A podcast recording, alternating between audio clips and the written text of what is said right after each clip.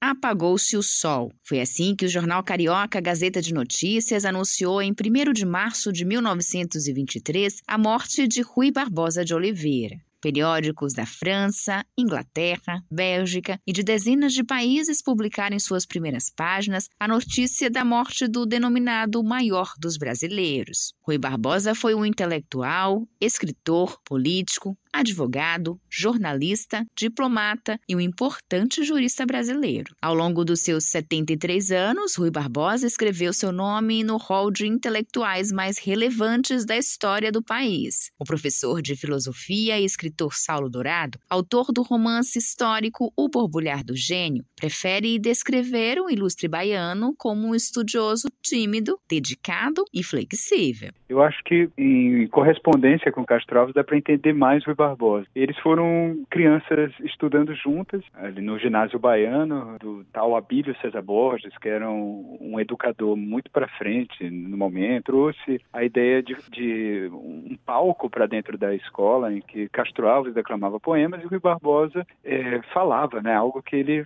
fez para o restante da vida, que era o grande discurso. Os processos de Rui Barbosa vezes duravam cinco horas de, de defesa. Então, assim, essa figura que ao mesmo tempo bastante dedicada, é, tímida, ali acordava cinco horas da manhã para poder estudar e conseguiu concluir o, a escola antes da idade eh, convencional e ele poderia ir fazer a faculdade de Direito aos 15 anos, mas o pai não deixou. Disse que ele só poderia aos 16. E disse assim: então aproveite esse ano para estudar alemão. Então, o estudo, a erudição, a oratória e, ao mesmo tempo, a flexibilidade. O professor também o caracteriza como um homem plural e com várias habilidades. O Rui Barbosa conseguiu estar em vários campos ao mesmo tempo. Está em diálogo com um Castro Alves, um poeta, até está em correspondência com Luiz Gama, com pautas abolicionistas, fazendo realmente um jornal é, radical em São Paulo, a favor, inclusive, da República ali, e até em diálogos com ou a própria monarquia, como ele depois com outros ministros. Então, ele era uma pessoa plural nesse sentido e foi desde a figura de confiança é, de Marechal Deodoro até o inimigo número um de Floriano Peixoto. Então, eu resumiria assim. Diplomata de grandes qualidades e um brilhante orador, em 1907 foi nomeado juiz da Corte Internacional de Haia. Foi membro fundador da Academia Brasileira de Letras, do qual foi presidente após a morte de Machado de Assis. Para o jornalista e presidente da Associação Baiana de Imprensa, Ernesto Marques, Rui Barbosa foi um importante intelectual com uma presença muito forte na vida cultural brasileira. Rui Barbosa é, sem dúvida alguma, um dos brasileiros mais importantes de todos os tempos porque se você observar fora as lutas pela implantação do sistema federativo, pela proclamação da República, pela abolição da escravatura, foi ele o redator do primeiro projeto de Constituição é, republicana. Então, várias instituições que a gente tem hoje, ou todas as instituições que a gente tem hoje, foram arquitetadas, foram desenhadas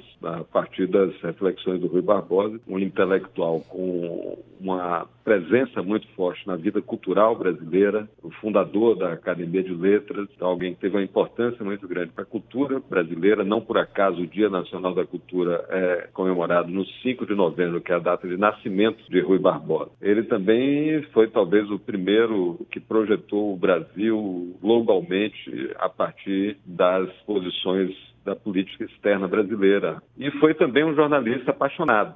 Para o jornalista Ernesto Marx, Rui Barbosa continua presente em nossas vidas. Agora, nesse período mais recente, você pode procurar e vai ver que em todos os grandes temas sobre os quais nós nos debatemos nos últimos anos, tem lá a presença de Rui. Cortes superiores, todo questionamento feito ao Supremo Tribunal Federal, ao TSE, etc., Rui Barbosa. Cortes de contas, o papel dos tribunais de contas, Rui Barbosa foi o fundador dos tribunais de contas. Liberdade de imprensa, primeiro habeas corpus conseguido em favor do jornalista, em defesa da liberdade de imprensa, Rui Barbosa. É, defesa de salários iguais para homens e mulheres, Rui Barbosa. Defesa do acesso universal à educação e à educação profissional, Rui Barbosa. Liberdade para os escravizados, Rui Barbosa. Tem muita coisa sobre Rui Barbosa que a gente ainda não conhece. É alguém que a gente, sem perceber, convive no cotidiano da gente o tempo inteiro. Dos seus 55 anos de vida pública, Rui Barbosa passou 32 no Senado, sempre representando o estado da Bahia. Dono de uma produção intelectual muito vasta, escreveu diversas obras compostas de poemas, artigos, ensaios e discursos. Nesta quarta-feira, o Senado vai realizar uma sessão solene para lembrar o centenário do falecimento de Rui Barbosa. A iniciativa para homenagem do presidente da Casa, Rodrigo Pacheco. Na Bahia, o Tribunal de Justiça do Estado exaltará a importância do ilustre baiano com a celebração do centenário da sua morte. Autoridades dos três poderes, além de civis e militares, estarão reunidos no Fórum Rui Barbosa, no bairro de Nazaré, para homenagens e colocação de flores na cripta onde estão os restos mortais do jurista e de sua esposa Maria Augusta. A cerimônia acontecerá a partir das 8 da noite e, na ocasião, será ortogada a medalha do mérito jurídico Rui Barbosa ao professor Edivaldo Brito. Dando continuidade às comemorações, nos dias 9 e 10 de março, o Tribunal de Justiça da Bahia realizará o seminário Rui Barbosa do Império à República, uma vida dedicada à nação. Serão dois dias de exposições abordando 11 temas.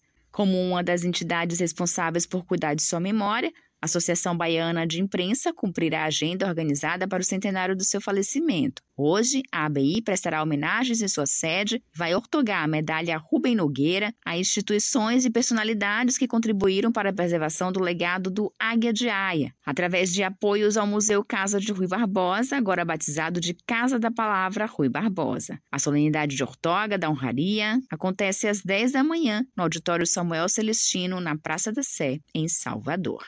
Josi Braga, para Educador FM.